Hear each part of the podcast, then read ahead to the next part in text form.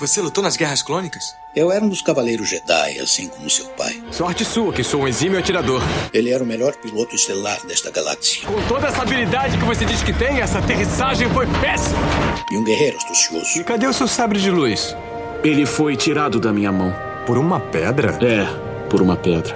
Deve estar por aqui em algum lugar. Que desculpa esfarrapada, hein? E era um bom amigo. Pode me ajudar aqui se quiser, tá, mestre? Eu não. Estou me divertindo muito. Por mais de mil gerações, os Cavaleiros Jedi foram os guardiães da paz e da justiça na Velha República. Nessa guerra, um perigo existe de perdermos quem somos. Antes da Era das Trevas. Antes do Império. Forte você é com o lado sombrio, jovem. Mas não tão forte. Tô com um pressentimento muito ruim. Os Jedi são todos tão inconsequentes. Só os melhores. Ah, mas se não é a mulher careca. Ah, mas não é a nojentinha e insignificante mascote do Skywalker. Você está ouvindo CaminoCast do site castwars.com.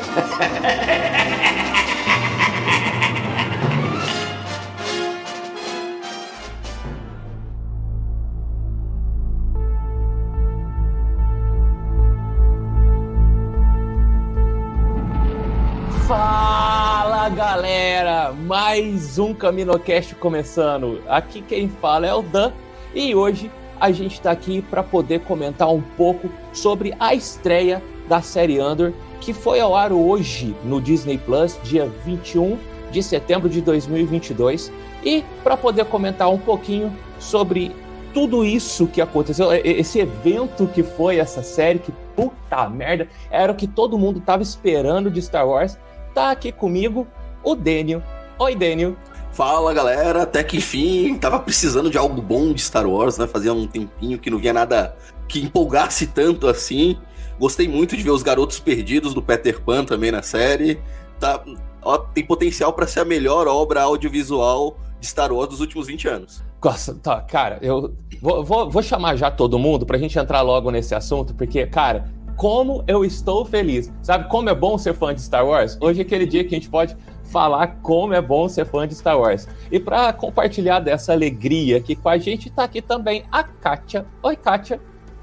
Oi, meninos. Estou aqui também, só de olho na Petúnia Endor Marva. é verdade. Cara, não, não, a gente vai comentar sobre isso no, no decorrer do processo, mas eu não consigo olhar para aquela mulher e não ver a tia Petúnia. Não dá, não dá. Não é impressionante. dá, Eu, eu não tinha percebido, só depois que os padrinhos. Alguém mandou no grupo dos padrinhos que aí caiu a ficha. Você tá, você tá de sacanagem. Eu não sou tão fã de Harry Potter assim pra, pra entender, pegar, conhecer esses personagens menores. Tá, tá desculpado então. Tá desculpado então. E, Não, e gente, eu não consigo olhar o logo de Endor e não enxergar ali um End or. não entendi o trocadilho, desculpa. Eu. Ah, eu. Nossa. Você olha o. É por isso que eu falei Nossa. Petúnia Endor. Endor e ou Marva. Eu- E é muito ruim quando a piada precisa ser explicada. É péssimo. Mas tem uma grande justificativa no âmbito de Star Wars você ter que explicar essa piada, porque eu fui lá pra Endor, sabe? A lua florestal, Endor. Foi, foi direto pra lá, sabe? Veio, veio o Ewoks na minha cabeça, assim. Toda vez que eu vi aquela abertura que parecia um planetinha vindo, eu falei, se tivesse colocado a lua de Endor ali, ia ser um trocadilho lindo. Do caralho. ah, então, moçada, e agora, sem armas, sem comunicadores, sem favores e sem idiotice, a gente vai falar sobre Endor agora. É, a parte sem idiotice fica por conta do Dan. Eu não me responsabilizo por mim.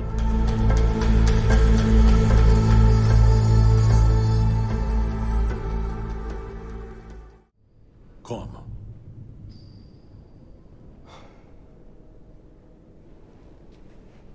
Tem que entrar como se fosse de lá. É preciso mais do que isso, não é? O quê? Pra roubar do Império? Do que precisa? Um uniforme, umas mãos sujas e um kit de ferramentas imperial. Eles são tão orgulhosos de si mesmos, eles não se importam. Eles só têm olhos pra eles mesmos. Eles nem imaginam Não imaginam o quê? que alguém como eu entraria na casa deles, que andaria pelos corredores, cuspiria na comida deles, levaria os equipamentos. A arrogância é extraordinária, não é? Eles nem pensam em nós. Nós? Eu não conheço você. Justo, mas eu conheço você. Esses dias vão acabar, Cassia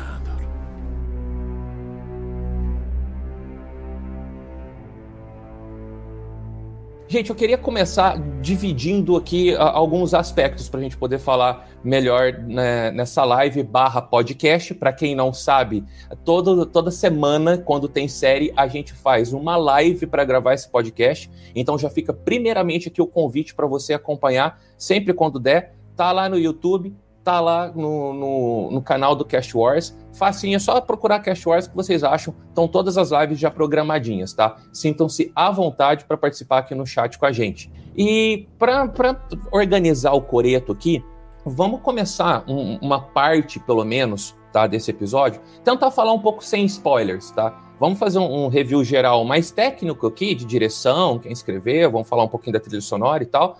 Depois a gente dá umas opiniões mais gerais e deixa a parte com spoiler mais para frente, que daí a gente dá um aviso, ó, a partir daqui tem spoiler, e quem quiser ir escutando sem os spoilers pode ir seguindo tranquilamente com a gente até lá. Pode ser? Então tá bom. Cara, então antes das partes técnicas, vamos, vamos tirar isso do coração, tá? O que que vocês acharam dessa série? Daniel, eu quero saber de você, que você virou o, o, o meu eu agora no podcast. você só reclama, você não gosta de nada? Não. Então, Daniel, Vai, derrete esse coraçãozinho de pedra. Não dá, não dá para reclamar desse episódio, não dá. A série é, aquilo, é, é, tudo aquilo que eu queria. É tudo. É um Star Wars mais sério, sem. Bom, Star Wars foi feito para criança. Jorge Lucas sempre diz isso. As obras vêm para todos os públicos. Essa série não. Essa série, ó, oh, não. Vai, vamos pegar num ponto mais sério, vai ser um pouco mais madura vão pegar. Vão tocar na área cinza aqui. Star Wars, desde o princípio, sempre foi o lado negro e o lado da luz, o bem contra o mal. Aqui tem aquela área cinza no meio. E escolher o Endor, que já tinha mostrado que ele era meio. tinha uns tons de, no Rogue One. E o que eu senti nessa série, e quem sabe que no Rogue One teve várias regravações, teve bastante interferência da Kathleen Kennedy e da Lucasfilm em cima do filme. Parece que ele teve mais liberdade, tá tendo mais liberdade para fazer aquilo que ele queria nessa série. Então, eu, eu, eu, acho que esses primeiros três episódios é uma amostra do que era para ter sido o Rogue One. E por causa de interferências externas, e até porque era um filme, tinha a obrigação de fazer dinheiro no cinema, e a série não, vai estar tá lá no streaming, vai ter. Tem um, tem um objetivo diferente. Então eu, puta, tô amando continuar nessa pegada que foi nesses três primeiros episódios. Tem, vai ser uma das melhores obras de Star Wars da era Disney. Posso colocar em, em cima, melhor que episódio 1, 2. Só vai perder pra trilogia clássica para mim, se continuar nessa pegada. E, e, ele já tem bastante a pegada do, do, do Rogue One, né? Porque querendo Sim. ou não, assim, tem muita gente que fala que o Rogue One é a melhor coisa que Star Wars fez na era Disney, assim. E agora, quem, quem falar a mesma coisa sobre essa série não tá fora, assim, não, não tá disparatando opiniões, assim. E, Kátia, você que já é, gosta de tudo mesmo, você não vê defeito em nada. Cara, que, e você? Que, você deve ter se derretido com a série, né? Eu tô amando a série, mas eu vi defeito sim. Eu sou a, a, a, voz do contra, eu acho, né? eu que virei a voz do contra agora. Não, não, é perfeita. Eu, eu, concordo que não é perfeita. Eu tô, tô, achando, tô achando super legal. Eu acho que ela mantém muito o clima de, de Rogue One mais aprofundado, né? É, para um público realmente mais adulto. É, o que é legal, é legal que tenha que, que Star Wars brinque com isso de atingir vários tipos de gênero, de público, tudo mais. Eu acho um pouco chato, porque eu gosto muito de assistir com as minhas meninas. Aí esse, depois que eu vi hoje, eu achei meio pesado. Talvez com adolescente depois é, eu assista, mas eu tenho a impressão de que ela talvez vá achar um pouco chato, porque é, é apesar dela assistir tudo comigo, a pegada é séria, tem pouco, não tem muita ação. Esse começo, né? Eu acho que isso vai mudar. Eu acredito que vai ter mais ação depois, mais para frente. Com certeza. Mas é, nesse ponto, no, no, quesito diversão, digamos assim, eu não acho que a série ela tende como diversão. Mas eu acho que para fãs de Star Wars e principalmente quem gosta do aspecto meio político, rebelião e tal, ela vai atender, vai atender muito, muito bem. E, assim, tá de parabéns a cenografia, a fotografia, assim, o design de produção tá um capricho, assim, que tudo que você olha tudo bem que eu enxerguei os negócios assim, que não que é crítica, mas que eu achei engraçado, calculadora antiga que tava ali no meio, máquina registradora antiga. Eles coletaram coisas, eu acho, em lugares assim que tem coisa retrô antiga e inseriram lá que ficou, ficou legal também, mas eu achei os detalhes curiosos, mas tudo tá muito assim, com muita cara de usado, com muita cara de real, com muita cara, sabe? Mesmo o figurino tá muito bem feito também. Tudo parece usado de verdade, roupa de verdade que as pessoas usam, não parece figurino catado ali e vestido, mesmo Exato. com estilos diferentes, cores que a gente não vê muito no, né, na, nos figurinos de Star Wars, mais variado um pouco, mas ainda assim que combina. Eu, eu gostei, gostei demais. Gostei mesmo tá com, muito. Tá com bastante Tem cara de Star Wars, né, cara? pra gente. Então, também. Sempre que tem um droid fofo, já me ganha também. Ó, já digo logo, vai ser, esse é o K2SO.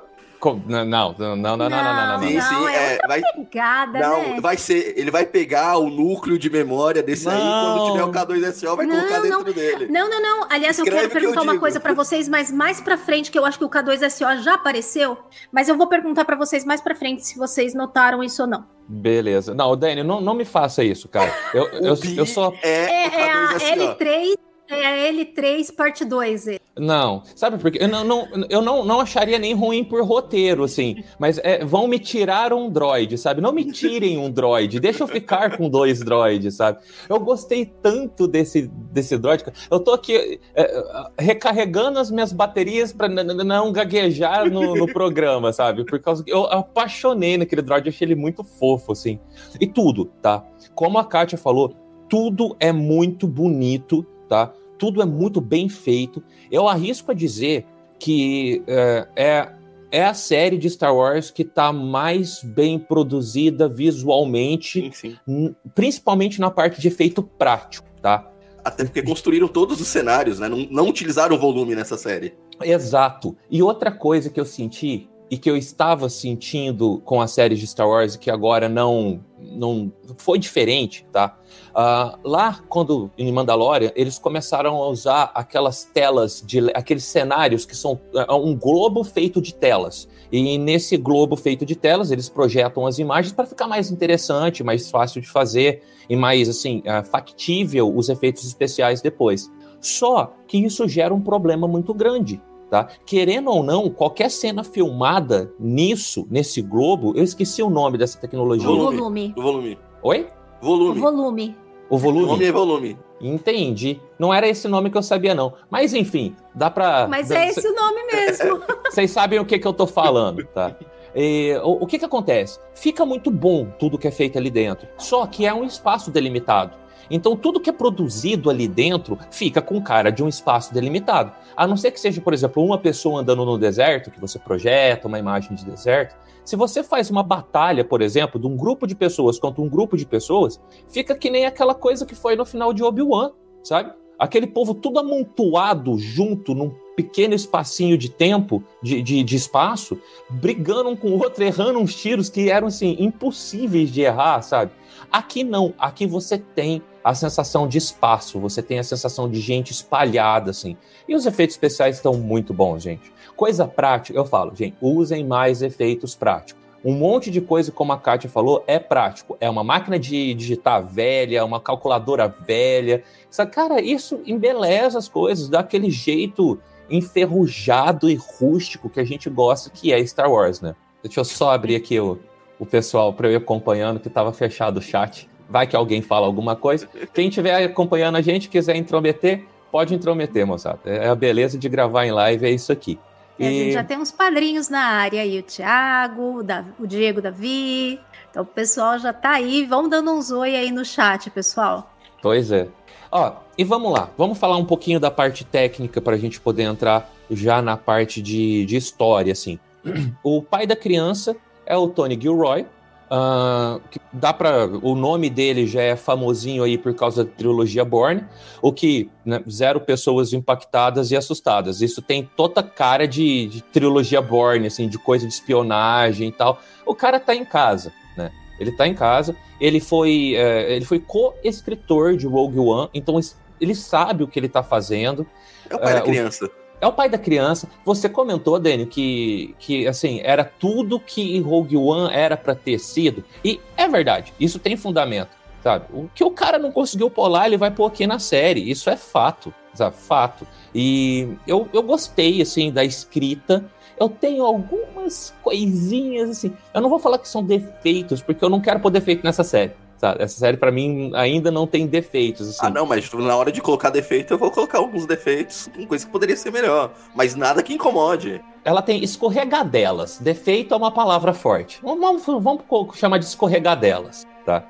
E o que, quem eu queria mais falar, assim, é quem dirigiu esses três primeiros episódios, que, que foi o Toby Hines. Uh, eu gosto muito desse cara. Ele não é um nome famoso, tá? Uh, mas ele fez algumas coisas muito, muito boas, tá? Uh, ele fez Sherlock, aquela série com, com o Brabeck da, da BBC, ele fez alguns episódios. Aquela série, para mim, é, é estupenda. Né? Uh, ele fez uma série que eu gosto muito que chama Being Human. Vocês já viram Being Human? Conheço não. de nome só, nunca parei pra é. assistir. É, já, já ouvi também, mas não, nunca vi. Gente, é, é uma série inglesa de um vampiro, um lobisomem e uma fantasma que divide um apartamento. É fantástico. é já, já, já curtiu a sinopse. É fantástico. Ela tem uma versão, inclusive, americana, que quem faz o vampiro é o nosso Sam Witwer, que é o nosso dublador do Darth Maul, e o Starkiller, o modelo do Starkiller. É com ele a série, mas a série é uma versão americana, assim, a original ela é inglesa. Esse cara fez Black Mirror também, e para mim o mais importante, ele fez, é, ele foi o showrunner, ele dirigiu dois episódios de Doctor Who, que foi o Pandorica e o Impossible Astronaut. Então, quem, quem gosta de Doctor Who vai saber desses dois episódios por nome, porque são dois episódios, assim, extremamente bons. Então, cara, a, a comissão por volta da série são esses dois. Sobre a escrita e direção, Kátia, o que, que você achou do, do conteúdo da série, principalmente do fato de disso ter sido estendido em três episódios e da direção dela? Bom, eu, primeiramente, eu acho que foi muito bom lançar os três primeiros juntos, porque se fosse um de cada vez ia ser bem estranho, porque ele, é, eles têm uma cadência mais lenta, um pouco de construindo aos poucos os personagens, né?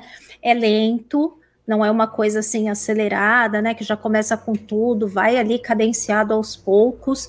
É, cada episódio termina de uma maneira, o último mais ou menos, mas o primeiro e o segundo, eles terminam com cortes bem estranhos, assim. Que se fosse o episódio da semana terminar naqueles pontos, ia ser bastante esquisito, bem estranho mesmo. Concordo plenamente, ah, também, também fiquei com essa sensação. E, e série de TV é muito importante ter o final de episódio que feche num momento bom e que ainda assim deixe aquele desejo de você continuar, né? Tanto quando você está maratonando, como na expectativa da semana seguinte, para os dois, com efeito dos dois tipos, né? E uma outra coisa que eu gostei muito foi como eles souberam dosar muito bem as inserções de flashback durante os paralelos com o que estava acontecendo, né? Que a gente eu nem tanto, mas eu concordo que é, não foi bem dosado no Boba Fett, por exemplo, a questão de como colocaram os flashbacks. Uhum. Foi muito comprido, pegando muito tempo, não inserido, na, não acho que da melhor maneira, andando junto com a, com a história principal, mas aqui, da maneira como eles estão fazendo, em pílulas e é, pegando momentos que vão ligando com o que está acontecendo no, no presente, eu achei que ficou muito bem encaixadinho, muito bem feito. Principalmente lá no finalzinho, né? Que vai conversando o presente com o passado, assim. Eu achei aquilo vai uma convergindo até chegar. Tão bonita, né? Aquilo foi muito bonito, muito bonito. E eu Sim. tava falando com o Daniel que eu senti uma barriga ali no segundo episódio. E como a gente já ouviu falar que vão ser. É, vai ter essa esquemática daqui para frente, vão ser sempre arcos de três episódios. Eu prevejo aí que os segundos episódios, né? Então, por exemplo, uh, primeiro, segundo, terceiro, quarto, o quinto episódio vai ter essa barriga. O sétimo episódio provavelmente vai ter. Aí o Daniel não, não concordou comigo. Dê a sua. Eu acho que não. Acho que é, essa barriga, esse começo mais lento até que a Kátia comentou, essa barriga que você acha que tem. Eu acho que é mais porque esses primeiros episódios tem que apresentar uma pessoa que não conhece Star Wars, pega esse primeiro episódio para assistir, a direção faz de uma forma muito boa mostrando que, ó, esse aqui é o protagonista, ele é capaz de fazer coisas um, um herói convencional não faria. Ele dá um tiro a queima-roupa na cabeça do cara, sem pestanejar. Já, já, já, já deixa posicionado que aquelas pessoas são fascistas, né? O império que tá ali, ele está ali. Ah, não, não importa o que ele fizesse ali. Ele não, não tinha o que ele fazer. A única solução para aquele naquele momento era matar eles e se virar depois, mostrando toda a população se armando. Então ele teve que pegar esses dois episódios, ser mais devagar para apresentar isso para as pessoas que não conhecem. A gente já sabe que o Império é mal, como o Império funciona. A gente já conhece o Endor do Rogue One, porque a gente já, sa já sabe que ele é capaz de cometer assassinatos pela causa. Só que quem cair de paraquedas para essa série vai precisar ser apresentado a isso. E eu acho que esses dois episódios fazem isso muito muito bem, entre aspas, porque eles são meio lentos. Ele acaba sendo mais devagar para perder um tempo para apresentar todo o cenário, para apresentar, ó, esse daqui é o Império, eles são fascistas, eles funcionam dessa forma, eles controlam essas pessoas. Essas pessoas vivem num regime praticamente escravo, elas trabalham dentro em condições ruins devido ao Império. Então, acredito que os próximos episódios não vai, não vai ter a necessidade de ser tão devagar e tão didático assim, que pode correr mais, ter um pouco mais de ação, ser mais dinâmico nesse ponto. Então acho que eles não vai ser tão lento quanto esses dois primeiros episódios. E É, eu- voltando eu à questão da direção, acho que todo o mérito foi da direção na forma que apresentou isso, questão dos flashbacks, até na questão de fotografia, mostrando no presente é um mais opaco, cores mais frias e flashback bem colorido, para mostrar até outro outro época da vida do Endor, né? Outro Sim. espírito para ele. Sim, É, eu falo dessa barriga, mas é não, não como um defeito, tá? Eu vejo ela como extremamente necessária também. É, eu pus aqui o nome de barriga porque ela é realmente mais lenta. Ela não chega a ser aquela pança, é aquela coisinha, aquela barriguinha de cerveja, sabe? Aquela leve protuberância ali no. Não, mas eu concordo que pra quem não tá acostumado com esse tipo de narrativa, vai acabar achando chato. Ah, não, eu vou, eu vou ver Star Wars pra ver piu, piu, piu, piu e briga de sabre de luz. E É. quando você, che... você para pra assistir, não, tu tá vendo uma trama política, um... de espionagem. Tudo indica que vai. Tudo indica não, vai, vai caminhar pra Vai, esse né? lado. Vai, vai, caminhar vai. pra esse lado. Então eu acho que Isso, isso daí eu acho que vai acabar quebrando a expectativa de algumas pessoas que vai chegar nessa, nessa série com o espírito, não. Eu assisti o episódio 8, 9, 7, 8, 7, 8 e 9 e vou ver Star Wars porque é essa série que saiu agora e vai acabar quebrando um pouco a cara. É, eu tenho gente aqui em casa que vai, vai ter esse tipo de comentário, sabe? Que já, já avisou, falou: não, eu tenho certeza. Que... O, o comentário foi esse, tá? Antes de assistir, do Alan. Falou: ah, eu tenho certeza que vai ser perfeita, eu vou detestar. foi isso, justo. Eu falei: não, beleza. Não, tá, é, beleza. um, um dos principais comentários que você encontra pela internet, até de fãs, é, é, é o menos Star Wars possível esses três episódios. Não tem assim. O, a única coisa que lembra, remete Star Wars clássico, é na caixinha que ele tem o símbolo do Império pequenininho ali. Pois é, pois é. Os uniformes não são do, da, da, da dos filmes, que nos filmes. Os droids não são o que a gente vê nos filmes. As raças que aparecem não são as que a gente É, pois é. E- e- mas é bom, cara. Sa- Sabe o que, que, eu, que, que eu senti, tá? Quando nas primeiras, nas primeiras notas do episódio, assim, é, me deu um, um mini déjà vu. assim. sabe quando você não sabe o que, que você tá assistindo? Te dá uma sensação estranha? Parecia um déjà vu mesmo. É, de- de, é, Blade Runner. A hora que eu olhei o começo, assim, me deu aquela coisa, sabe? o- parece o- mesmo. Inclusive, já puxando um outro assunto, a trilha sonora do começo era mais perfeito. eletrônica, assim. E o que, que vocês acharam da trilha, Kátia? O que, que você me fala da trilha? É, eu achei a trilha discreta, assim, não é uma trilha muito invasiva. Tem uns momentinhos, assim, que eu achei que deu uma super brilhada. É. Por exemplo, quando aparece o, o droid, o Bi, é, que aparece numa cena muito parecida com o Oli mesmo, porque ele aparece vindo andando ali naquele monte de sucata, toca uma trilhazinha ali que é muito gracinha, muito engraçadinha. Não, não é um classicão, não é nada, mas é uma trilhazinha de. Não sei, não sei dizer o que é, mas deu ali um clima tão legal, tão legal. é, mas eu achei a trilha legal, tem momentos legais e tem momentos em que ela meio que sai para deixar só mesmo você sentir ali, principalmente momento de briga, momento de você não tem intromissão assim da trilha. É, quero, quero ver de novo, prestando mais atenção nessa parte. Mas uhum. nas partes que eu peguei, assim, eu gostei, achei bem interessante, diferente. Mas eu não senti, eu senti um pouquinho de falta de algum tema que lembrasse a série, como a gente tem do Mando, como a gente tem do Boba Fett, que também é bem marcante. É, então, do, do Kenobi não, não, não marcou para mim. Mas do, do Boba Fett e do Mando tem bem marcados os, a, a, trilha e os temas principais, né? Dessa daí não consegui pegar ainda. Não sei se para vocês já algum trecho marcou como do, do, do Endor, mas eu não, não senti por enquanto. Não, não. E, e, eu tenho a sensação que, que foi intencional. Você ficou com essa sensação, Daniel, que, que realmente a música deixa a série ir pra frente e ela fica para trás, assim, escondidinha? Sim, sim. Eu, eu, a impressão que tive é que a trilha sonora é perfeita pra série. Pra série. Pra série. Né? Tipo, Mandalorian é uma, é uma trilha que você consegue levar para fora da série. Uhum. Aqui, principalmente, o tema é épico. Você imagina aí numa Jedi-Con e a orquestra tocando. A do Endo é perfeita quando você tá assistindo a série, não é uma. Eu vou pegar, colocar no Spotify para ficar escutando fora. Dificilmente. Mas ela uhum. funcionou muito bem. E principalmente nos momentos de silêncio, como a Katia falou. Na, a, a, não sei se vou entrar, mas aquele trecho que o pessoal tá batendo, só batendo. Sim. e fica. A boa parte da série só com esse barulho de fundo, sem trilha. É só o barulho deles batendo. E quando para, aquele silêncio. Eu achei é, muito, é. É, é muito uhum. foda. Eu gostei também. Assim, eu sinto falta. Eu sou muito ligado em trilha sonora, então eu sinto falta daquela musiquinha que eu vou. Daquela música que eu vou tirar da série para levar pro meu, pro meu Apple Music, tá? Mas eu entendo. Eu acho muito bonito isso, a, a coragem que eles têm. Porque, querendo ou não, a música ajuda a vender o produto, né? E eles simplesmente abriram mão dessa feature, sabe? Desse, desse quesito comercial da trilha sonora e fizeram uma trilha sonora que tá ali para ajudar a série ir para frente e não para ser um destaque, não para ser algo assim.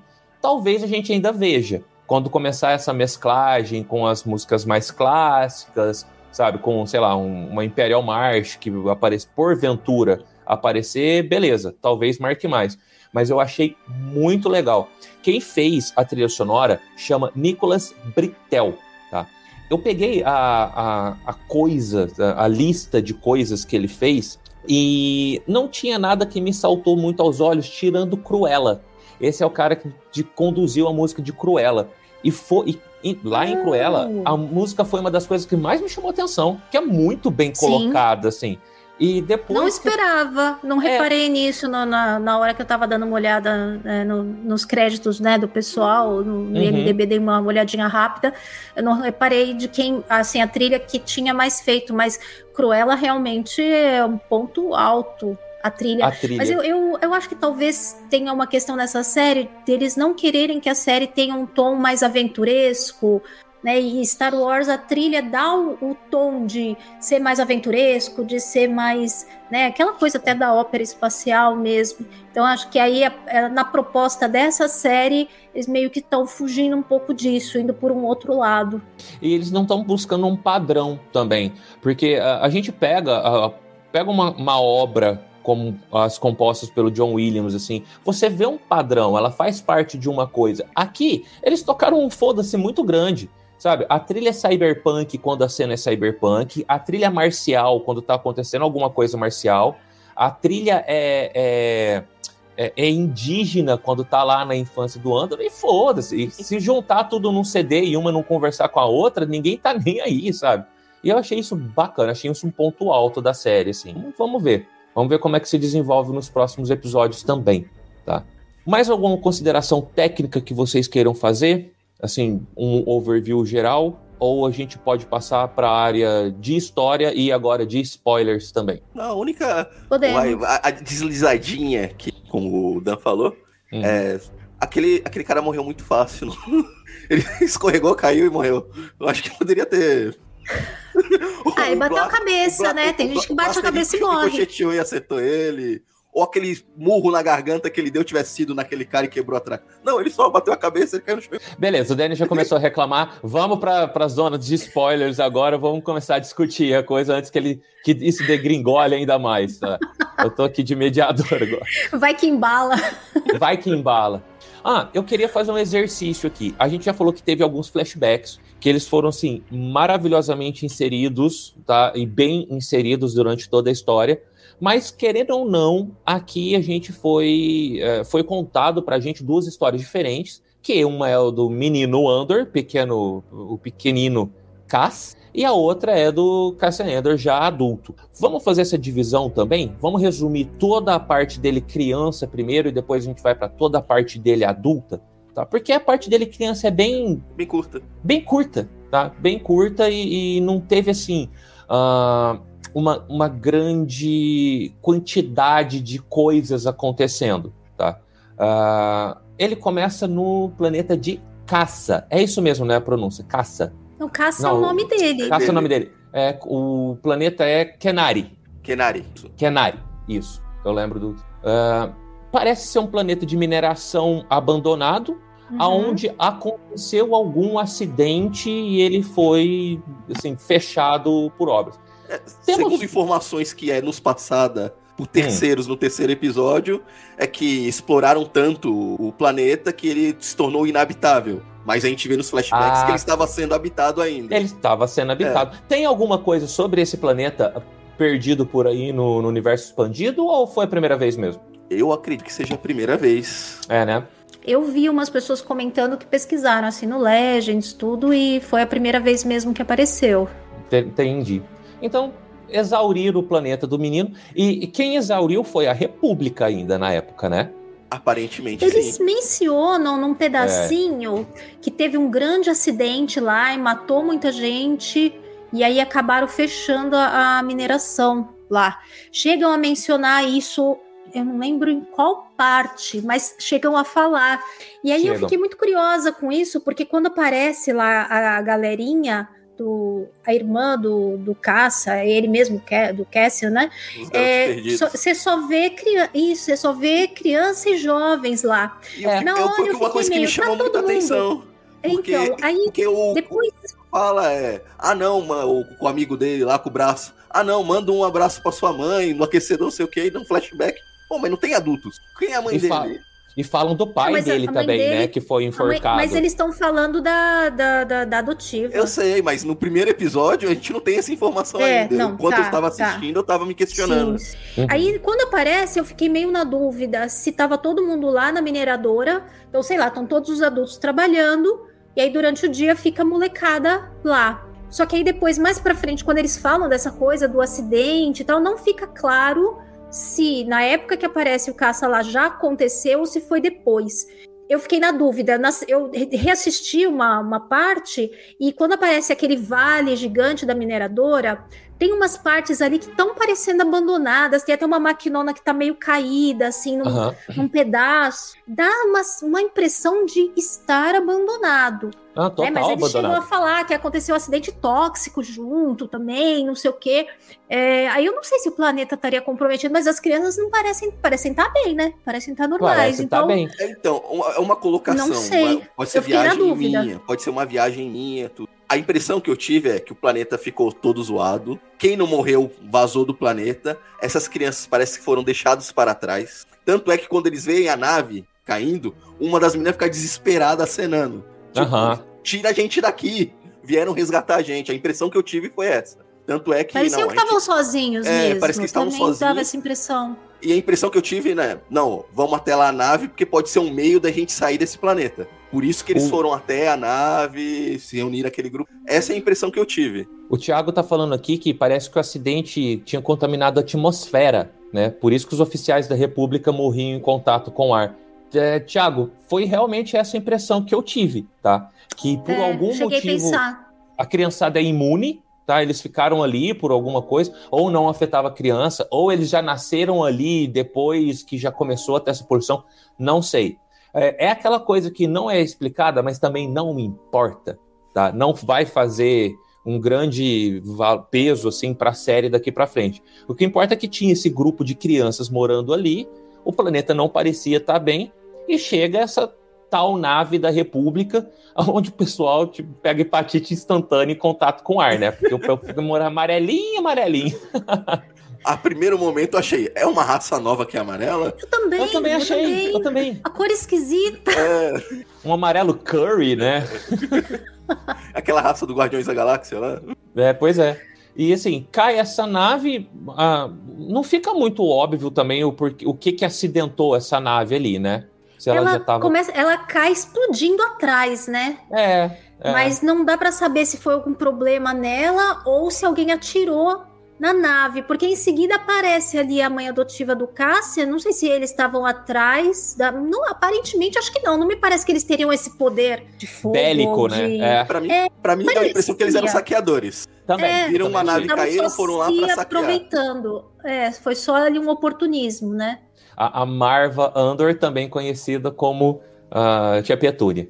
Aí não só, dá. só acrescentando, o pai citam lá que ah não foi morto em praça pública. Eu acredito que seja esse, esse cara que estava junto com ela, não o pai acho. biológico. Eu também acho. Sim, eu acho sim. que assim, biológicos aqui a gente não vai ter, sabe? Não, não é importante para a série, é irrelevante. O, que importa Só é a questão da irmã cuidou. é que deve voltar provavelmente. É, deve voltar, deve voltar porque a gente já começa a fase dele adulto com ele buscando a irmã, né? Aí, só para fazer esse link antes da gente passar para a fase adulta, essa nave que cai, ela vai ser invadida ali pelos meninos, que. Moleque é curioso, né? Moleque não, não sabe não sabe brincar, vai enxeretar tudo onde não deve. A única arma que eles têm é uma zarabatana do tamanho de uma semana, que aquilo lá fisicamente impossível de se tirar um dardo daquilo lá, tem que fazer uma força muito grande. Verdade.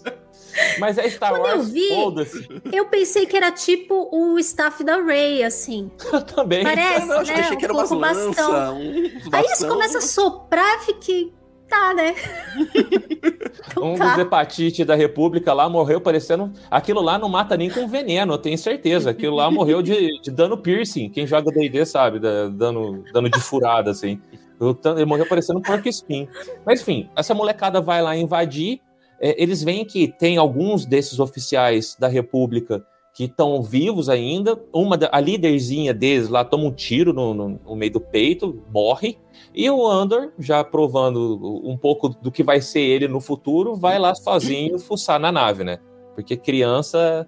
Criança já é terrível de se cuidar. Imagina um monte de criança que se criou sozinha no meio do mato. É isso que dá.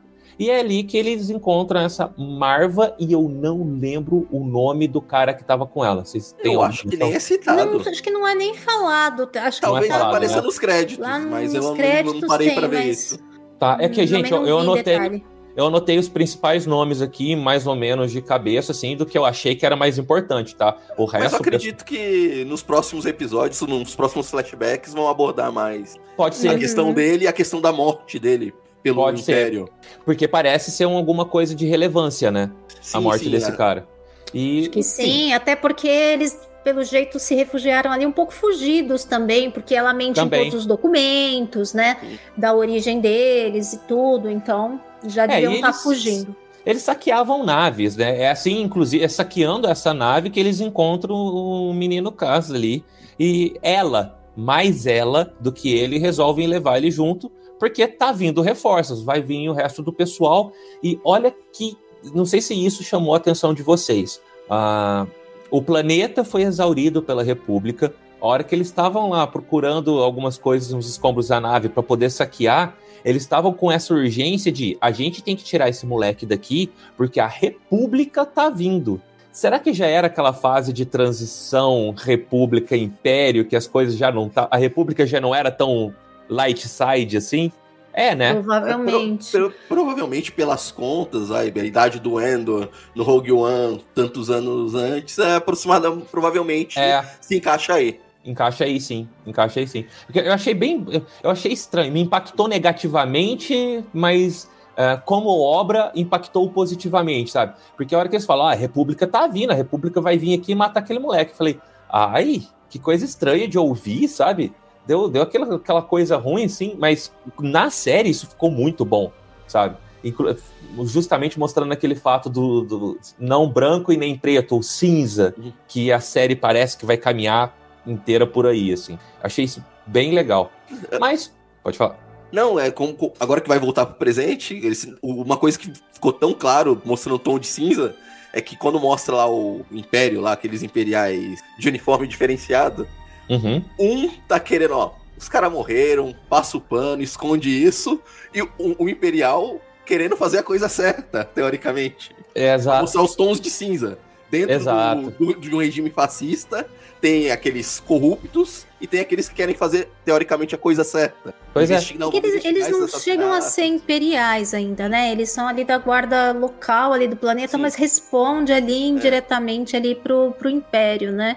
É tipo os terceirizados hum. do Império. É, eles é, são. Uh, isso. Só, só para fazer a transição aqui do passado para o presente, né? A gente tem o Andor sendo retirado ali da, do, do, planeta dele, do planeta natal dele, e é isso. Corta aí, a gente não tem mais nada do, do menino Andor. E a primeira cena da série é o Andor indo num bar, tá? Atrás da irmã, que ele provavelmente nunca mais viu desde que ele foi. Vamos falar as claras aqui, desde que ele foi raptado do planeta, porque resgate ou não, a Marva raptou aquele menino do, do povo dele, né? Vamos deixar claro: bar barra prostíbulo. Cara, ah, puteiro. Vamos usar a palavra é, certa. Sim. Puteiro em Star Wars. Não As pessoas trepam em Star Wars. Exato, cara. Não, e assim, a, a, rua que ele passa lá é muito referência àquela rua, aquela rua vermelha de é Amsterdã que tem, Amsterdã. que tem as, as, as, janelinhas assim, né, os vidros que o pessoal fica se apresentando, é, que é a rua realmente de, de prostituição mesmo. Aquele lugar ali tem aquelas bolhas, né? O pessoal fica uhum. dentro ali se exibindo, tal. Eu achei muito referência a esse lugar. é gaiola de puta. Fica... Chama. É, tipo isso. Só não era vermelho. Só, Só não era vermelho. As luzes vermelhas era outra cor.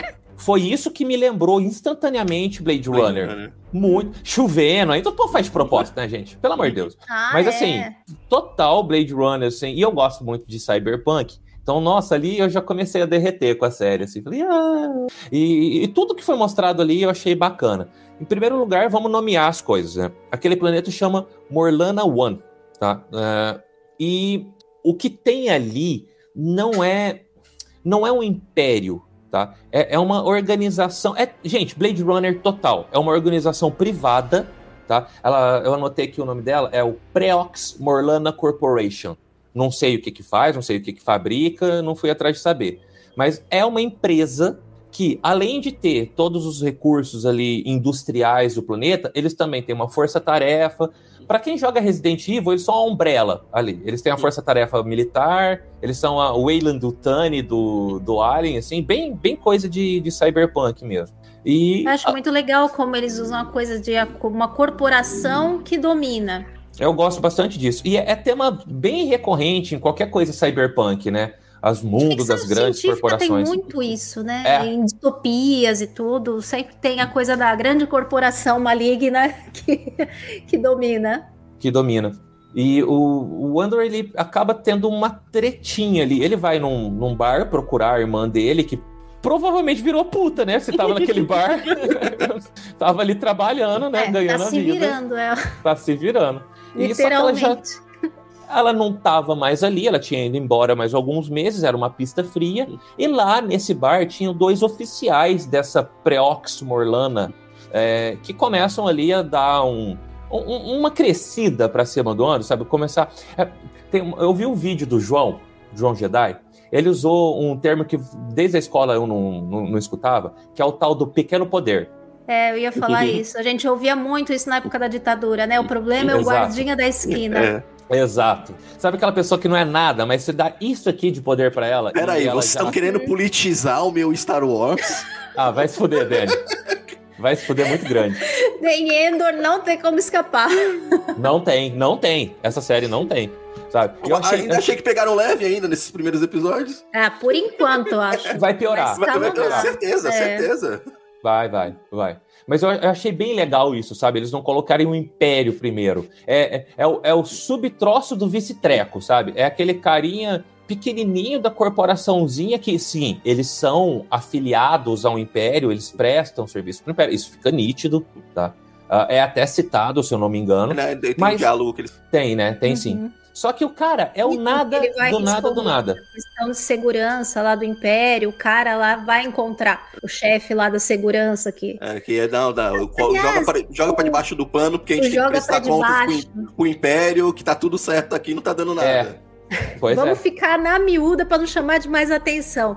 Aliás, o carinha Caxias lá, que quer investigar e tudo, eu achei ele uma vibe, mas tão, mas tão a gente de Twin Peaks, sabe? Aquele policial que investiga. Eu achei o jeito dele tão igual. Não sei se para vocês lembra, mas para mim lembrou muito, muito estranho. Twin Peaks revela idade, hein, Kátia? Não, ela assistiu a, versão, a, a, a, última versão, a última temporada que saiu na Netflix. Eu, eu não assisti, não é da minha época, eu era muito criança. Pô, mas eu revi na Netflix, logo que, que, que saiu lá a temporada antiga. Eu não, eu não vi tudo quando passou originalmente, né? Só vi eu um vi ou outro. Você viu? Ah, então aí, ó, quem tá se entregando. Legal, eu não vi tudo, então eu tive eu vou... que ver quando saiu na Netflix. O legal é que já cumpriu o papel, né? Essa corporação que é uma subsidiária que presta serviço ao Império, já são os FDP, mó.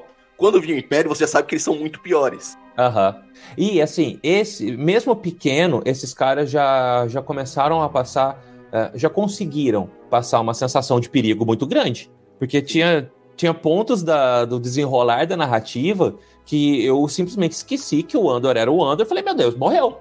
Agora pegou, agora foi preso, sabe? Deu essa sensação de perigo, mesmo a gente sabendo do futuro do personagem.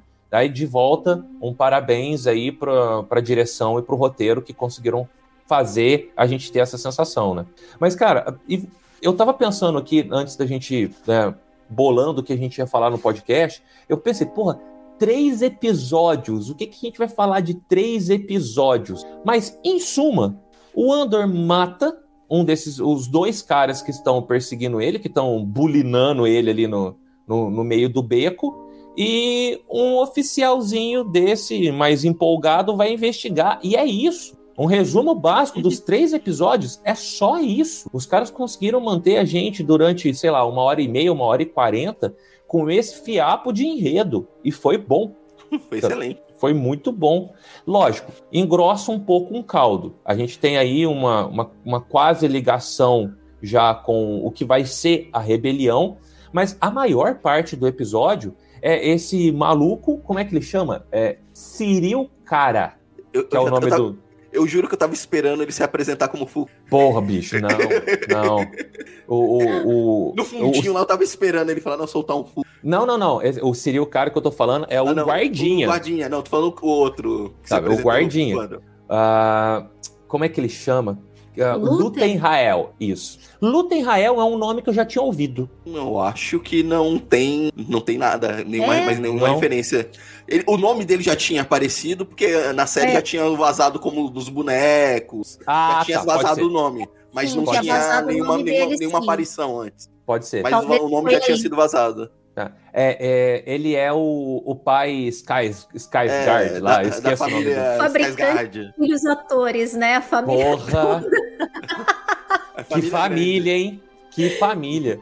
Ali tem, tem o It, tem, tem o carinha que fazia aquela série de vampiro lá, que era o príncipe dos vampiros, que a, a vampira dos X-Men participava também, que ela era uma fada. Não sei se vocês Blood. lembram dessa série. Não lembro. Mas ele True tem Blood. três filhos que são True atores, Blood, né? isso. Isso, e tem mais um aí que, que é o bombado, que tá perdido no meio do. Que, que é fora da família, assim. Mas aquele menino que faz o It, eu acho ele genial.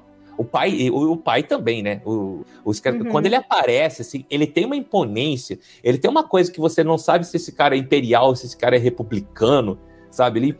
Cara, eu gostei demais do personagem. Não, quando ele colocou, apareceu, já deu aquela sensação. Pô, esse esse é um personagem que já apareceu em outras, várias outras obras de Star Wars. Dá, Eu, ia- dá sim. eu olhei, não, eu, eu vou pesquisar aqui, porque eu acho que esse, esse personagem já existe. Mas, Daniel, eu Uhum. não duvido que surja um nome Fulcrum como codinome pra esse cara mais, mais pra frente, assim, viu? Eu, eu não descarto essa possibilidade, não. Eu acho que ainda pode acontecer, tá? E, assim, ah, só para contextualizar de novo. O Andor, não sei da onde ele tirou, ele conseguiu roubar isso, é mostrado off-screen, não é mostrado na tela, mas ele conseguiu um componente que é imperial e ele tá querendo vender esse componente para um contato que uma amiga dele que chama Bix tem. Ela trabalha num, num desses ferro velhos ali. O, o, planeta que eles estão é, é todo um ferro velho, né? Como que chama o planeta que eles estão? Alguém lembra o nome do planeta? Eu achei os nomes é todos muito complicados. É, é, Vocês não sentiram isso? É. Que os eu nomes são todos muito complicados. Mas eu, o planeta é mais fácil. Os nomes, assim, dos personagens, dos planetas, mas eu achei todos tão difíceis. Então, dos personagens até que não, mas os planetas sim. Os planetas eu tive que anotar ou do o que o Andor tá morando chama ferry. Não é muito Eles têm uma coisa bem de, de ferreiros lá, né? De cata de ferreiro. O Endor Sim. também trabalhava, né? Porque até o amigo dele que tá lá, né, trabalhando lá onde eles pegam todas aquelas Braço. luvas e tudo, é. ele mesmo fala para ele: "Ah, vê se vai se arrumar e depois ir trabalhar, né, que você tá precisando". Então ele trabalha também lá, talvez não direto, mas eventualmente. Então eu acho que nessas dele tá trabalhando como operário é que ele pegou as manhas de, de se infiltrar. É, não mostra ele trabalhando, porque ele já começa a série fudido e se escondendo é, e não dando a cara a tapa, né? Já, já, já dá a entender com esses pequenos lances que o Endor é um belo de um trambiqueiro, que tá devendo dinheiro para Deus e o pois mundo. É. Passa o rodo, Todos os passa amigos o rodo dele, geral. Né? Ah, não, vai, o marido de alguma das suas peguetes tá atrás de você, fala que ele já pegou várias mulheres, tá devendo grana para muita gente aposta, dinheiro de aposta. É. Então, cara. Ele é o Han Solo, ele é Han Solo com liberdade criativa, né? Exatamente. é, tipo, ele, ele teve coragem de dar um tiro que o Han Solo, o Jorge Lucas voltou atrás. Voltou atrás. Mas ele, ele é tipo ele é aquela pessoa que você conhece, que é super enrolada, que tá sempre devendo, que enrola todo mundo, que tá sempre numa mouse. Ele é esse tipo de pessoa que apesar de, das pessoas gostarem dele, é aquela pessoa que você fala, ai gente, essa pessoa tá sempre complicada, tá sempre devendo, tá sempre enrolada com alguma coisa. Pois é.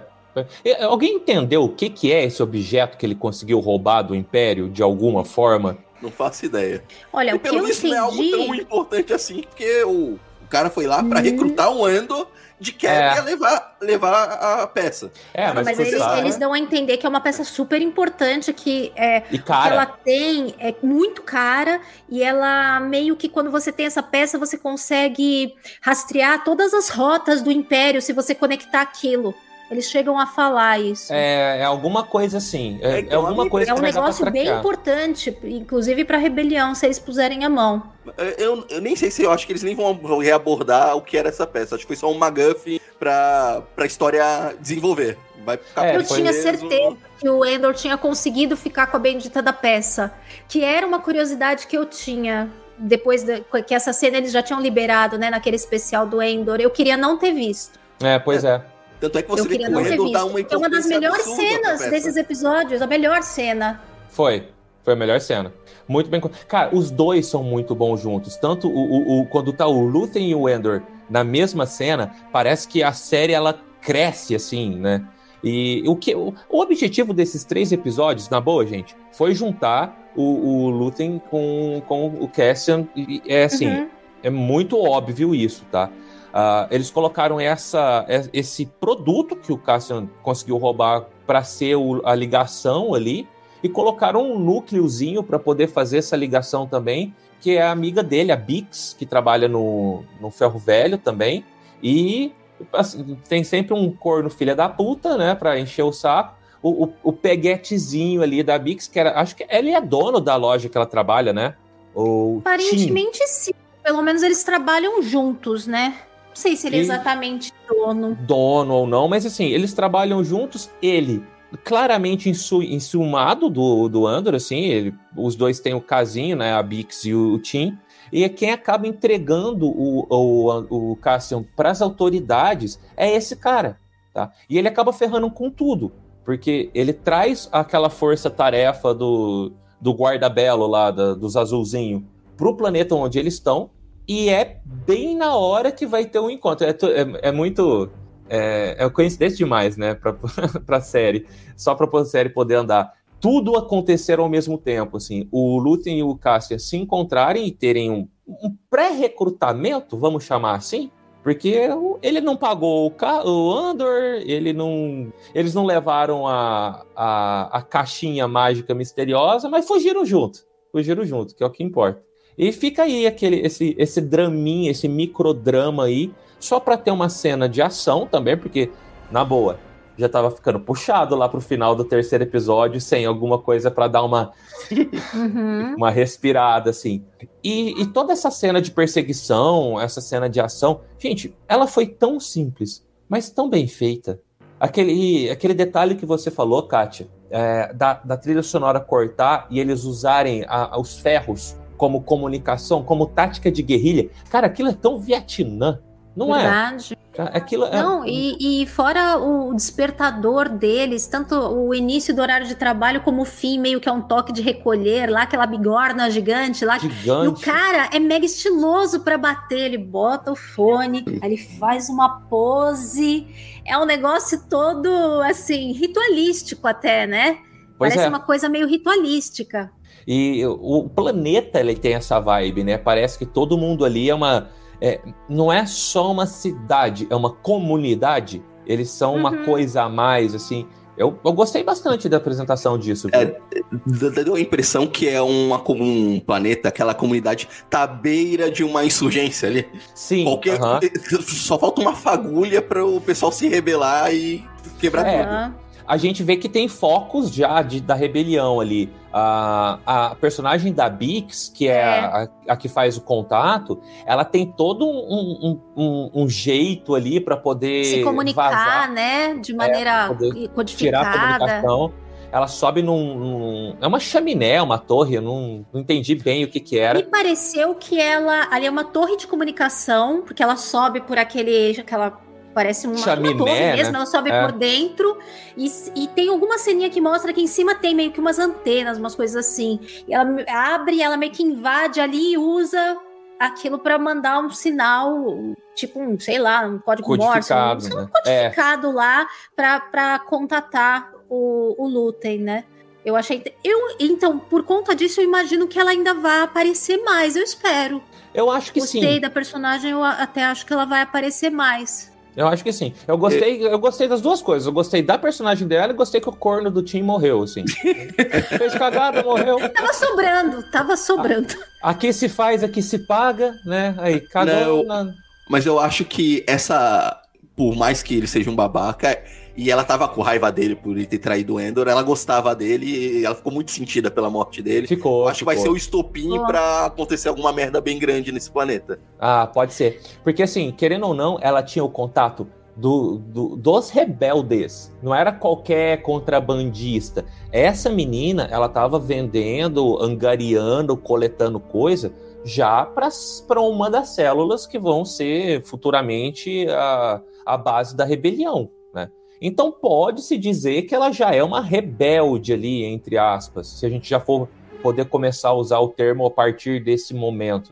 Então, Isso é bastante, bastante recorrente, né, na história do, do, quando abordam assim a história de um ou outro rebelde, quase sempre tem alguma história assim de, de perda de alguém que, né, ou, ou do próprio do próprio lugar onde se morava, mais geral, né, ou de alguma pessoa específica que foi morta ou que foi levada, ou e a pessoa ingressa na, na rebelião. Tem, tem vários, vários personagens que já abordaram que tem alguma história parecida com essa. Então aí no caso dela acaba sendo mais, acho que mais um empurrão para uhum. se ela ficava meio numa coisa mais comercial ali no interesse, né, mais de vender coisa, né, ali ocultamente, dela de repente embarcar um pouco mais forte nisso. Ou tentar é, se cara. radicalizar um pouco mais, já que aparentemente parece é. que o Sal, Sal, Guerreira estará presente na série. Pois é, é. pois é. Então acho que é, é, é, esse fato que aconteceu dela ver o, pode radicalizar ela ainda mais e, sei lá, se tornar uma guerrilheira mais, mais ferrenha como Sal Guerreira. Será? Pode, pode não ser. sei. Esse caminho, acho. Bom, não sei, vamos ver, né? Pode ser, porque pode ser também que ela esteja ali é, só disfarçada de vendedora, sabe? Que, que o, o real business dela era fornecer coisas para a rebelião já. Isso pode ser mostrado de uma forma mais forte, mais pra frente. Que ela é cheia dos segredinhos e cheia dos contatinhos. Não pareceu ser só esse. Não, sabe? ela tava sempre saindo de mansinho para fazer alguma coisa, né? Pois é. E a, a tia Petúnia também. A tia Petúnia parece que, que tem uma coisa mais aí atrás, por, por trás dela, sabe? Porque ela, ela fez um, um, discurso, eu não vou lembrar as frases exatas, assim, mas ela fala, ela, quando ela enfrenta os oficiais que invadiram ali, né? Os oficiais da Proxima Orlana, ela fala, ó, você tá escutando esse povo batendo no ferro? Não fica com medo agora, fica com medo a hora que eles pararem. E realmente. É, quando vem o silêncio, né? E aí ele fala: o que é que vem depois disso? E ela não responde, né? E ela não fala o nada. O silêncio é um prenúncio do que vem depois. Na verdade, não... ela não responde, se reclina na cadeira e dá um sorriso. É, e dá um sorrisinho. é aterrorizante aqui. Os caras ficaram se borrando ali. Então, eu, eu não sei se é porque eu gostei da personagem e já gosto, já, já veio carinho afetivo por causa de ser personagem de Harry Potter. E ela me dá uma, uma dessas que foram uma das melhores cenas pra mim. Eu adorei essa cena do, do episódio, assim. Eu falei, ai, mulher pica. E eu, eu não sei, eu gostaria que ela voltasse. Eu me deu a sensação que ela voltaria. Não sei se é porque eu gostei muito e quero que ela volte, ou se é porque deu essa sensação mesmo. Vocês ficaram. A, a, a Bix é batata, ela vai, ela vem, ela, ela continua. Mas a tia Petúnia, será que volta? Eu acredito que na próxima vez que reabordarem, não sei se é no próximo episódio ou ainda nessa temporada, eu acho que vão reabordar a situação dentro desse planeta. Eu acho que ela ainda vai ter um papel importante em algum evento que vai acontecer ali. Comentários de fim de podcast. Tava vendo isso. O Diego tá falando, a tia Petúnia só salvou o Andor para compensar ter deixado o sobrinho morando embaixo da escada por anos. Parabéns. Consciência culpada. Consciência pesada a gente já vai que já tá chegando no final, sabe? Já não tem mais nada para falar, assim. Mas, e já, tá no final mesmo, moçada. Porque, tipo, como a gente falou, não acontece muita coisa. O episódio, os três episódios são isso, sabe? É a infância do ele sair do planeta dele e o que acontece entre o assassinato daqueles dois oficiais e a fuga dele barra encontro com, com o Lutem para, acho que a partir daqui já aprofundar um pouco mais na rebelião em si.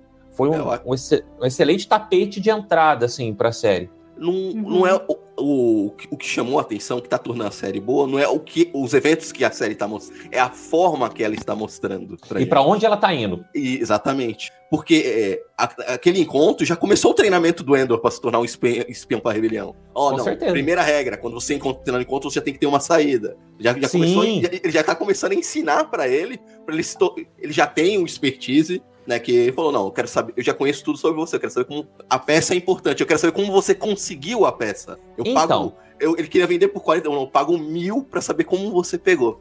Como que ele sabia do, do casting? Como que ele sabia do Under previamente? Isso é obra da tia Petúnia, isso é obra da Bix. Eu entendi que foi a, a Bix. Foi a Bix. A Bix. Porque, a Bix porque ficha corrida tem dele. uma conversa que o Cassian fala para ela: Ah, mas você falou que ele tá querendo me conhecer. Quando eles se Entendi. encontram lá no, na, na, na oficina, lá na, na, no desmanche lá, né? Que ela tá. Ela, ele fala, eles têm essa conversa de que ela já tinha falado sobre ele pro Luther. Tá, e, você, e vocês sentido, acham que ele, que ele conseguiu daquela forma mesmo que ele contou?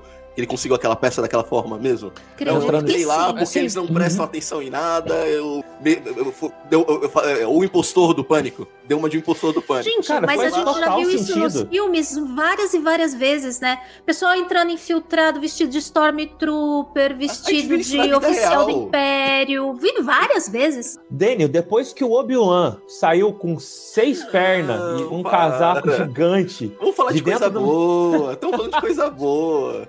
Eu aceito qualquer coisa, Tem cara. Tem coisa que não dá pra desculpar, né? Não, dá. Não, Sabe, então, é, eu acho que o que chamou a atenção, provavelmente a Bix já tinha passado, ah não, esse cara aqui que ele tem o expertise disso, tudo. Quando ele ficou sabendo dessa peça, ele ficou muito curioso como ele conseguiu. Ele já via potencial no Endor, e o fato dele ter conseguido essa peça era, não, é... era uma coisa a mais. Sim, sim. Mas ele só falou objetivo... da peça pra Bix quando ele queria fugir, né? Sim, era... não, mas provavelmente a Bix já devia ter falado do Endor pra ele. Ah, sim. Do Endor, sim. É. E, e, quando ele entrou em contato com ele para falar que o Endor tinha uma peça do Império, aí ele teve mais interesse ainda e mais foi lá para conhecer o Endo. Ele foi com o intuito uhum. de recrutar o Endo. Segunda, segundo item do, da lista dele era a peça. É. Primeira coisa é o Endo. Eu preciso uhum. de, dessa, dessa peça física que vai ser muito importante para mim e para a rebelião. Justo. Eu concordo. Sim. Eu concordo. E ele veio meio que de urgência também, né? Ele veio bem rápido, assim, porque estava planejado para lá mais para frente. A hora que ela ligou, falou: ó, é uma peça X que faz uh, mil peripécias aqui. E ela já deve ter falado alguma coisa que, tipo, ele tava querendo fugir e tal, porque já tava, ele tava deixando isso muito claro, né? Muito É, claro talvez- que ele tava querendo dar no pé. É que eu não. Agora eu não recordo. O alerta que lançaram pra. que estavam atrás de um homem da raça do planeta tal. Foi antes dele combinar o encontro ou depois? Eu acho que Antes. o comunicado veio antes. Foi antes. Porque eu acho que isso daí pode ter acelerado ou não. Não, Opa! lá agora porque vão atrás Claro. dele. Com certeza, com certeza. Tá. Ah, Sabe uma coisa que eu achei bem interessante? Queria a opinião de vocês. Eu, Hum. eu queria falar um pouquinho do droid, né? Porque eu Muito achei fofo. esse droid tão fantástico e é um design tão assim, bem peculiar, né? A gente tem uns outros droids, droids quadradões, mas esse tem um jogo ali de camadas e ele tem um lance de que ele tem várias falhas porque é velho. E é muito legal como mostram ele no flashback, todo bonitinho, né? A Uhum. pintura bonitinha, ele quadradinho, e aí no atual ele todo amassado, coitado, e cheio de falha de memória, falha de carregamento, nananã. Mas uma coisa que, que, que eu achei curiosa é que esse droid dele fala. E a maioria Sim. dos droids que a gente tem não vocaliza, assim, né? Tirando o droid de protocolo, coisa assim. E eu achei esse interessante nesse aspecto, porque ele parece mais um droid de serviço, né? Ele tem muito mais cara de um droid de serviço, mas ele é um droid que fala. E eu achei isso, sim, curioso. Isso que eu acho que ele vai ser a matriz de memória do K2S. Não, não, não. Ai, Não. lembrei. Ai, Daniel, que bom que você falou. Quando o Lutem tá chegando na nave dele, tem uma voz que fala com ele dentro da nave. Pra mim, aquela voz era do K2. Ouçam de novo, depois vocês me falam. Eu Vou achei a ouvir. voz muito parecida com a do K2, tanto o tom como a voz. porque assim, Vocês não, lembram que tem essa cena que ele tá chegando Lembro, planeta? lembro. lembro. E aí eu vi- ouvi duas vezes. Na primeira, sabe quando parece que é uma coisa meio familiar? Aí na segunda eu prestei mais atenção e me pareceu muito a voz do K2. Então, eu não eu não reconheci, mas é, sabe quando você acha estranho o jeito que eles montaram a cena? Colocar só aquela voz sem mostrar, assim, eu falei, É. hum, aí tem, sabe? Ouve de Mas novo, não- vê se você concorda comigo, que é muito parecida. Porque aí sim, se for alguma coisa do computador, que for da nave, que for passada pro K2, aí até que, que me faz mais sentido, sabe? Até mesmo me faz mais sentido. Mas a- eu acho que a, a voz não era da nave em si. Não me pareceu que era a nave falando, A entendeu? nave. Então talvez o K2 ele já te- esteja em algum lugar na rebelião com o Lutem. Então, mas é que Só que Agora- ainda não tá junto com Agora o tem dois detalhes. ali diretamente. o dois ator não foi detalhes. confirmado. Então, o ator. Quer dizer, saiu uma notícia falando que o K2 é- é, ele não estaria nessa, na primeira temporada. Ah, mas não tá, né? Calma. Mas o, a- se você entrar no Google, na parte de elenco, o ator tá lá. Tá. Se você jogar no Hum. Google e entrar no elenco, o ator Ó, tá lá. Daniel, tá vendo? Ele deve Então ter tem gravado essas pontos. falas. Por favor, ouçam. Você também, caros amigos ouvintes aí, que estão tanto agora na live como ouvindo depois, reouçam lá e depois comenta pra gente se vocês acham também que é. É só. Se puxar nos créditos, não vai estar o nome de essa voz? Tem coisa que às vezes não tá, sabe? É, tem coisa que eles Tem escondem. coisa que às vezes Eita. fica escondida. Aí eu tô com esses dois pontos, né? Eu realmente saiu uma notícia que ele não estaria na primeira temporada, tanto é que não confirmaram. Eu vi o essa notícia também, eu me lembro. Uhum. Mas se você digita no Google Endor, clica lá em elenco, tá lá a foto dele, Hum. K2, K, tá lá o nome dele. K2 assim, ó. É, eu fiquei É que muito a, a triste. segunda temporada também já tá em pré-produção, já, já tá meio que pronta também, É. né? Não, pré- em Mas parece que ela vai sair daqui dois anos, né? Dois É. anos, é. Talvez dois já tenha- ele já tenha feito alguma coisa pra segunda, né? Mas olha, pra mim pareceu bastante. Eu vou ver de novo, porque eu tinha. Eu já cantei essa bola aqui em, em podcasts passados, tá? Eu acho que a, a gente vai ter um arco aí em busca de alguma coisa que o K2 vai ser importante. Pra no final da temporada a gente ter ele se tornando o, o K2 que a gente conhece pra seguir Uhum. a partir da segunda temporada. Era essa bola que eu cantava. Inclusive, eu achava que podia ser o plot da série, uma busca por um droid que pudesse entrar em lugar X e eles vão lá e buscar o K2, sabe? Ainda não repente, é no último arco aí da. no último arco, é. Isso, isso ainda pode acontecer. Ainda tá válida a minha teoria.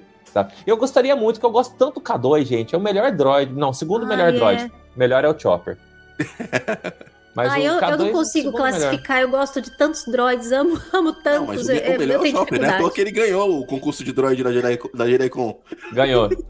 Ai, que, que coisa boa no coração, assim, sabe? Tinha um, tinha um Chopper muito explicando, amigos ouvintes, para vocês que não estavam na JediCon São Paulo, tem um, um, uma competição de droids que o pessoal monta, assim, e tinha um R2 maravilhosamente Perfeito. bem montado. Não, Perfeito. Tava, tava muito lindo, tava lindo. Perfeito. Tava mais bonito que o Chopper. Tava. E tinha um Chopper, é, né? Que era ah, um mas Chopper. tava perfeitinho também. Não, o Chopper ganhando carisma. Mas, cara, ver o Chopper levando uma, uma, uma de palmas, assim, ganhando o primeiro lugar de carinho do público, ele ganhando de um personagem que é tão mainstream quanto o R2, assim, mas me fez tão bem, me deu um quentinho no coração. Mas a gente já tá desviando do assunto, vamos voltar aqui. Eu quero saber de vocês é, o que vocês estão esperando para os próximos episódios? Tanto para o próximo arco, quanto para a série até o final dessa primeira temporada pelo menos. Daniel, o que, que você acha que vem? Eu acho que vai vir um, um pequeno arco de treinamento. De ah. treinamento e recrutamento. A, apesar do ah. Endor estar com ele, ele ainda não abraçou a causa. Sim, então concordo. Tem que, ter, tem que ter essa transição de virar a chave para ele, não. Eu preciso combater o Império. Ele concordo. ainda não tem isso. Por enquanto, o que tá motivando ele, eu preciso sair daqui porque deu merda, porque eu matei os caras, estão atrás de mim, e eu quero encontrar minha irmã. O que move ele hoje é isso. Não digo nada Justo. se nos próximos arcos a, a irmã dele não for morta pelo, por algum imperial.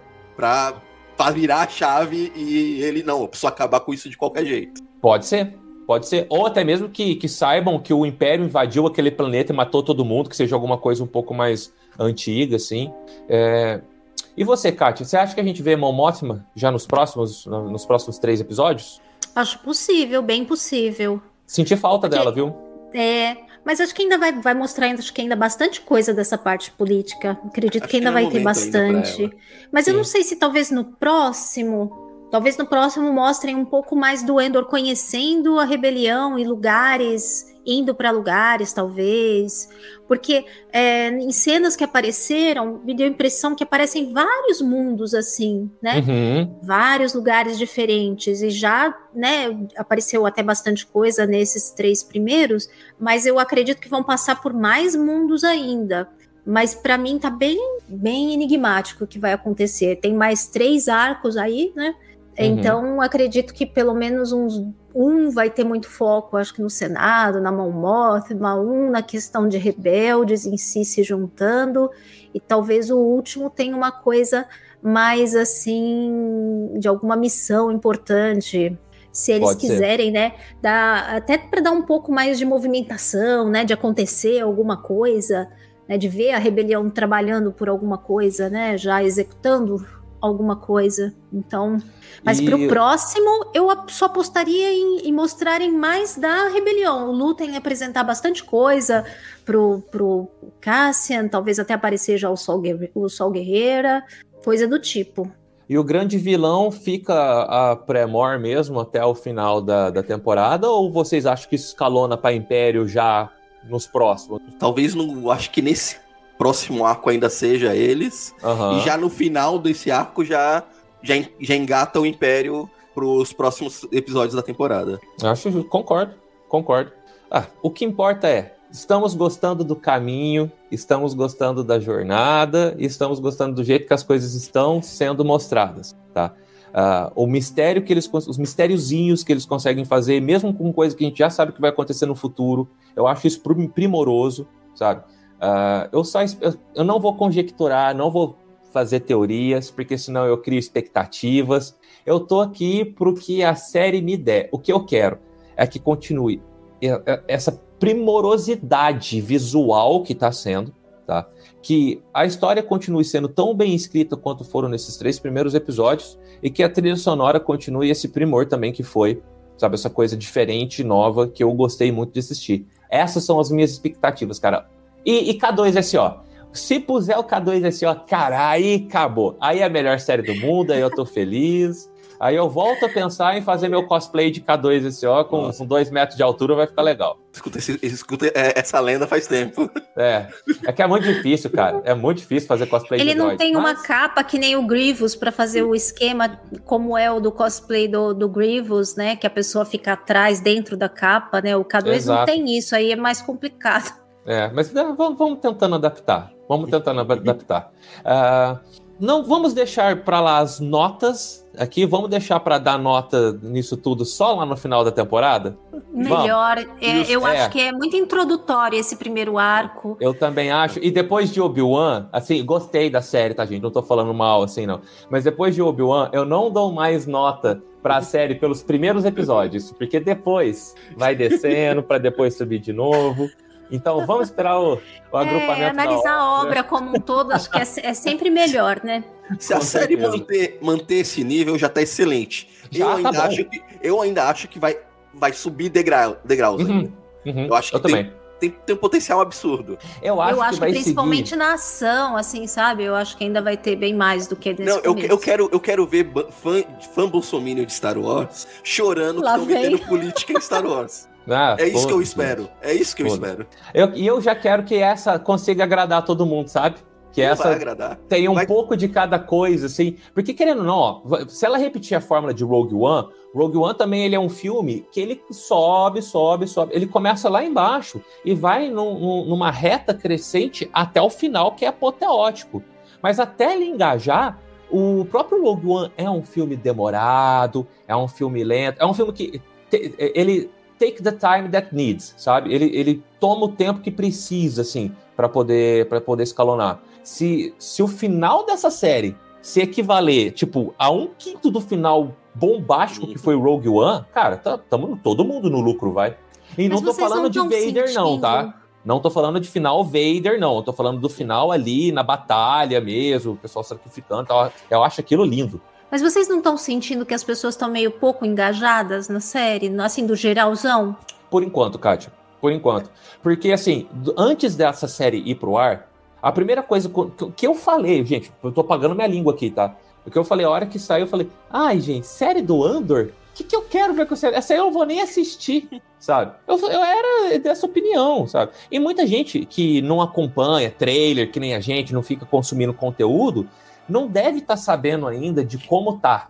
Mas espera, que essa série vai gerar um hype muito grande ainda. É, Pensa se gerar bem. um buzz das pessoas falando, É. com certeza. O próprio Mandalorian não começou tão bem. Mandalorian Verdade. começou morno, mas depois ele foi engatando, sabe? Deixa, dá um tempo pro pessoal respirar. Eu, acho, que, eles a série, essa série, se manter essa qualidade, o boca a boca, o pessoal comentando, ela vai crescer muito. Porque ela não começa bombando assim, porque ela não tem nenhum atrativo pra quem não acompanha no dia a dia. Ela É, não tem é. Jedi, não tem, não tem. Ah, não tem o Endor que apareceu no Rogue One, era um personagem secundário, não era nem o principal do filme, então ela não tem nenhum chamariz. Não, não tem. Quem, assim. quem é ele na fila do pão, né? É. E eles não usaram, e eu acho que não vão usar, na- nenhuma figura muito grande. A gente não viu um Vader por aí, Não, não a gente ter. não viu nada, a gente não viu nada, nada, não tem nenhum personagem famoso. Gente, Eu não sei se não vai ter um famoso vislumbre do Andor. Imperador. Acho- Pode ser que um... Eu acho que. Não, acho que o mais famoso que apareceu é Samon Mothman. E é famosa É. pra gente que conhece. É. pra gente que conhece, sabe? Então tá ótimo, deixa assim, sabe? Se eles quiserem, que nem fizeram no Rogue One, lá no final, 45 do segundo tempo, colocar uma participação bombástica especial que faça sentido como É, fez é em Rogue One, sabe? Beleza.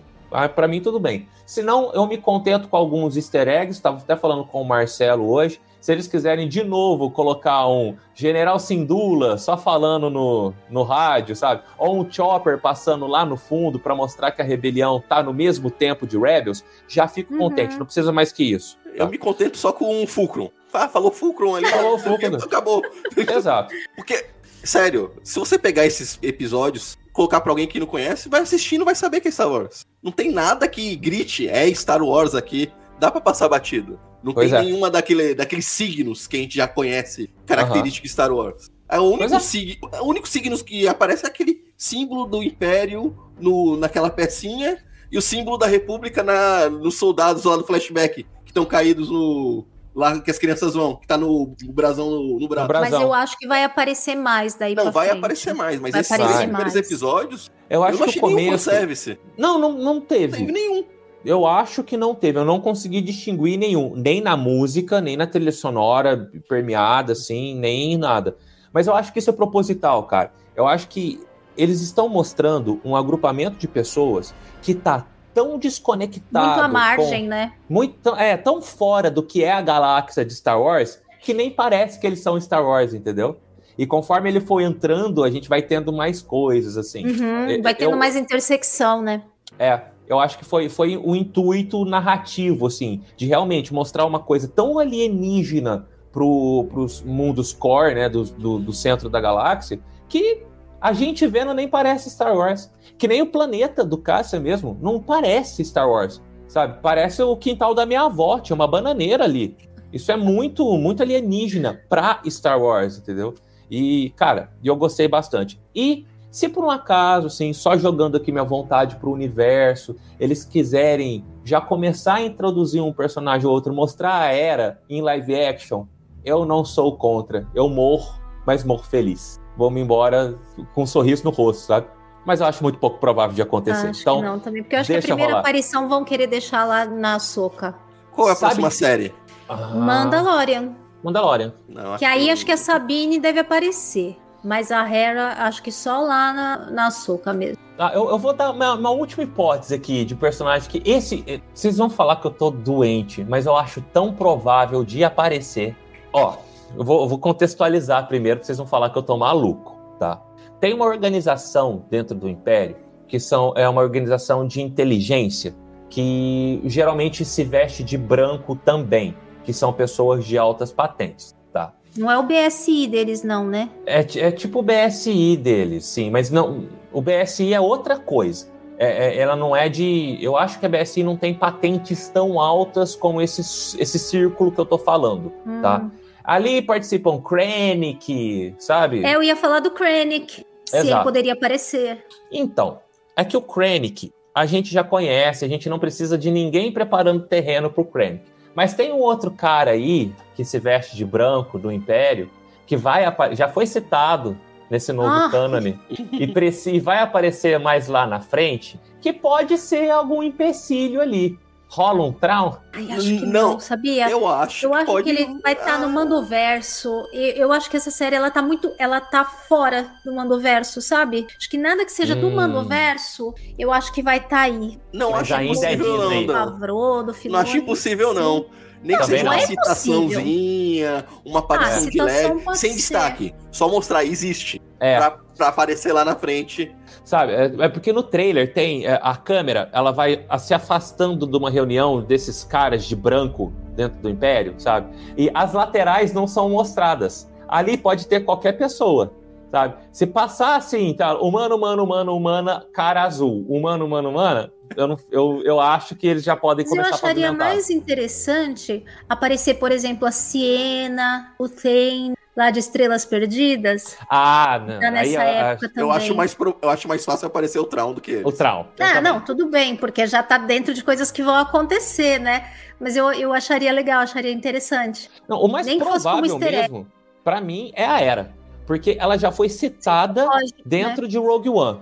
Ah, é sabe? mesmo. Pra, pra eles fazerem essa ponte, ah, aquela General Sindula que a gente chamou lá em Rogue One, que tava com esse droidzinho que apareceu correndo no fundo, é esses caras aqui, ó. Porque já tava no roteiro desses caras, eles já conhecem o personagem, eu acho que o mais provável é ela. Mas tem um pé de si aqui que nunca deu nada, então se, se, se, se não vai levar a lugar nenhum. Não vou jeito nem é criar esperar, né? expectativa. Vamos O jeito é esperar. esperar. Porque, pra quem ouviu o Holonews, cara amigo ouvinte, expectativa é igual a. Respondam Paçoca. aí. É que o Daniel tava gravando comigo celular e você não podia falar.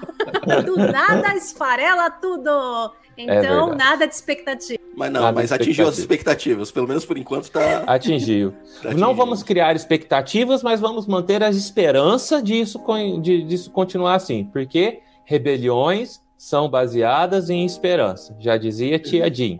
Jean Ears. Então, moçada, essa foi a nossa review e os nossos achismos e o que a gente espera para ver do futuro dessa série. Até então, tá tudo bem. Entre os mortos e feridos salvaram-se todos, tá, Chupeto? Vamos esperar que continue assim, que mantenha essa linha. E, como sempre tem, tem os finais, os recadinhos. Kátia, você que está mais acostumada, vou pedir para você dar aquela lista infinita de recadinhos que a gente passa aqui no final. Bom, cara amigo ouvinte que está na live ou que está ouvindo o podcast, se você quiser se tornar um padrinho da Cast Wars, basta você entrar lá no nosso site, no Cast Wars, e lá vai ter um botãozinho para você ver todas as maneiras como você pode se tornar um padrinho. Você pode fazer doação única também por Pix com o nosso e-mail, o contato arroba castwars.com. Se você quiser também lançar um podcast na nossa network que tem a ver com ficção científica, com alguma coisa de Star Wars, você pode entrar em contato também pelas nossas redes, que a gente ajuda a dar o caminho das pedras, só não vamos poder fazer edição, porque tá difícil fazer até a nossa. Mal fazemos a nossa. Mas, mas a gente ajuda a publicar, dar o caminho das pedras uh, e tudo mais. E se por um acaso você é só um maluco que gosta de editar, sabe, e quer ajudar a gente, seja bem-vindo. A edição sempre é muito bem-vinda. Com certeza. Uh, e se você se tornar um padrinho, a partir de 10 reais você vai participar do nosso grupo lá no WhatsApp, que é super animado, a gente conversa todos os dias. Então dá uma olhadinha lá no site da Cast Wars. E se você puder, se você tiver como, vem fazer parte aí da, da família Cast Wars. Isso aí. E então, sem mais delongas, a gente vai ficando por aqui. Lembrando, gente, semana que vem, live de novo. Não sabemos se no mesmo horário, porque pode ser que tenha um ajuste de horários por causa de equipe, mas é entre 8 e meia, 9 horas a gente vai estar por aqui. A gente divulga o horário certinho, com um pouco de antecedência, em todas as nossas redes sociais. Mas fiquem aí convidados a participar aqui com a gente. É muito legal ter esse contato. Quando o domingo estiver aqui na semana que vem, ele é melhor para ficar lendo os comentários de vocês e fazendo isso ao vivo. Eu sou velho de podcast, tá? Eu sou horroroso. Então, deve ter passado comentário aqui. Mil perdões, moçada. Mas voltem semana que vem que o domingo cuida, o Domingos cuida melhor de vocês do que eu. Mas só vamos mandar um abraço aqui para quem estava comentando. Tava aqui o Reva Jedi, o Diego, o Tiago.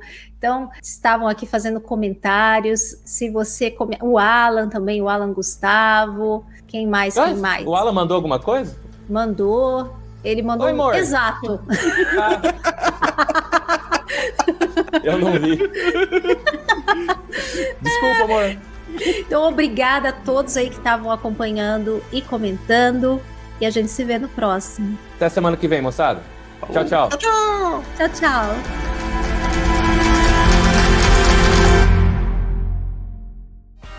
Esse podcast faz parte da Cast Wars Podcast Network.